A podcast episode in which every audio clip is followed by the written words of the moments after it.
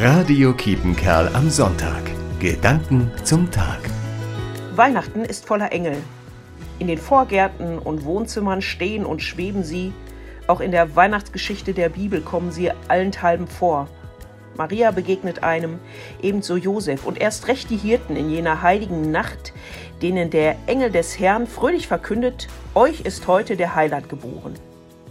Mein Weihnachtsengel 2021 ist Handteller groß, aus Holz geschnitzt und er hat einen zermackten Kopf und einen zerfledderten Flügel. Das liegt an Lotti, unserem jungen Hund, der die kleine, einst makellose Figur mit einem Kauknochen verwechselt hat. Als das Malheur passiert war, wollte ich den Engel traurig wegschmeißen, aber dann entschied ich mich dagegen.